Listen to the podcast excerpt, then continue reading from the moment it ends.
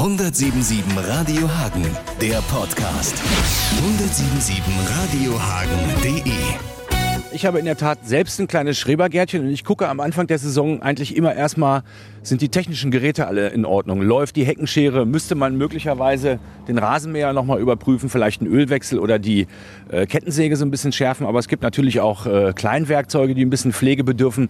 Die Hacke, der Spaten, das kann alles ein bisschen geölt werden, entrostet werden. Stefan Salermann, Sie sind Landschafts- und Gartenbauer. Was steht denn an so am Anfang der Saison?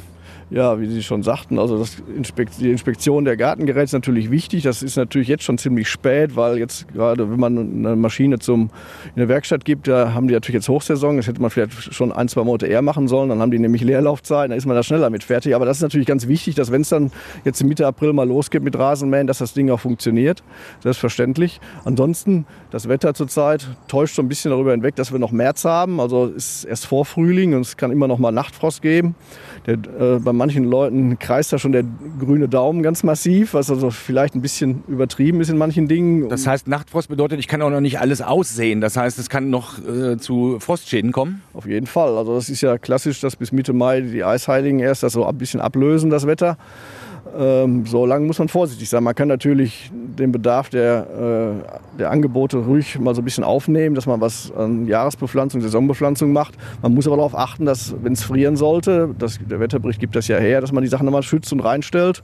Aussaaten mit Dingen, die keinen Frost vertragen, gehen gar nicht. Das kann man erst Mitte Mai machen. Und, aber das ist ja eigentlich auch bekannt. Nur äh, zunehmend äh, stellt man fest, dass dieses Wissen um diese Dinge äh, durch das komplette Angebot, was mittlerweile in den, äh, in den Märkten so da ist, äh, so ein bisschen verloren geht. Früher war das klar, von Mitte Mai ging keiner in den Garten, hat da sowas gemacht. Heute fängt das schon, wenn die Sonne scheint, im Februar an und dann wundert man sich, dass die Primeln alle erfroren sind. Das heißt also, wenn ich dann jetzt schon anfangen möchte im März, dann äh, schneide ich jetzt mal die Hecken richtig runter und, äh, und mache mal meinen Teich leer? Also was jetzt sicherlich gut ist, ähm, was also auch wirklich an der Grenze der Zeit schon ist, dass man die Rosen nachschneidet, die man im Herbst vorgeschnitten hat. Und jetzt muss man jetzt sehen, dass man die zügig fertig geschnitten kriegt, weil die treiben ja schon kräftig aus bei dem Wetter.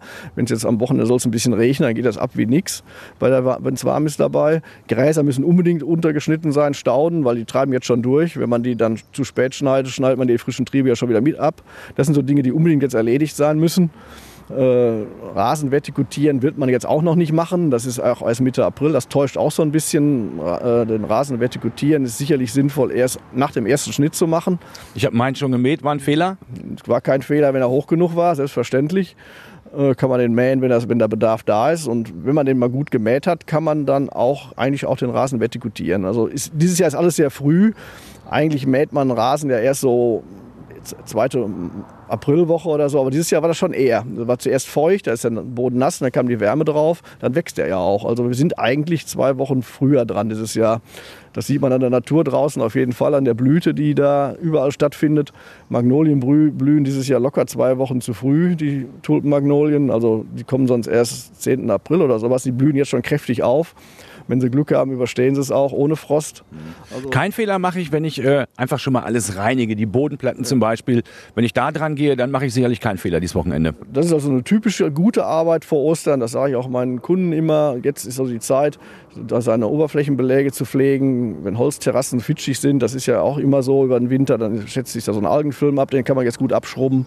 Da gibt so biologische Reiniger, so Grünbelachsentferner, die man da drauf sprüht, dann reinigt sich das von selbst. Wenn man das jährlich macht, braucht man noch nicht mal schrubben.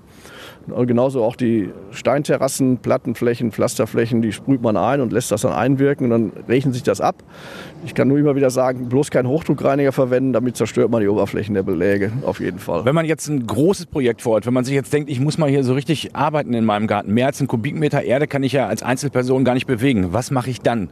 Ja, da kann ich ja nur zu raten, einen ortsansässigen Landschaftsbaubetrieb anzusprechen, die da mit Rat und Tat zur Seite stehen äh, das ist, man kann sicherlich einiges selber machen, aber irgendwo muss das Verhältnis stimmen. Und da, wenn man dann wirklich mal größere sagen wir mal, Aktionen vor Ort, Erde zu bewegen und schwere Sachen zu bewegen. Also es ist doch sinnvoll, vom Preis-Leistungsverhältnis sicherlich da jemand für zu nehmen aus der Region. Der Sie rücken dann auch richtig mit dem Bagger an und äh die Betriebe in Hagen sind ja gut ausgestattet. Da werden sie gut beraten und da kann ich dann eigentlich nur zu raten, bevor man sich da rumquält. Man kann nachher das obendrauf vielleicht auch selber machen, aber so, so das, das grobe Gerüste würde ich auf jeden Fall aus wirtschaftlicher Hinsicht schon allein durch einen Fachbetrieb machen lassen. Ja. Stefan Salermann, dann vielen Dank für die Informationen. 20 bis 21 Grad soll es heute werden in Hagen. Genießen Sie die Sonne, haben Sie einen schönen Tag. 177 Radio Hagen, der Podcast. 177 radiohagen.de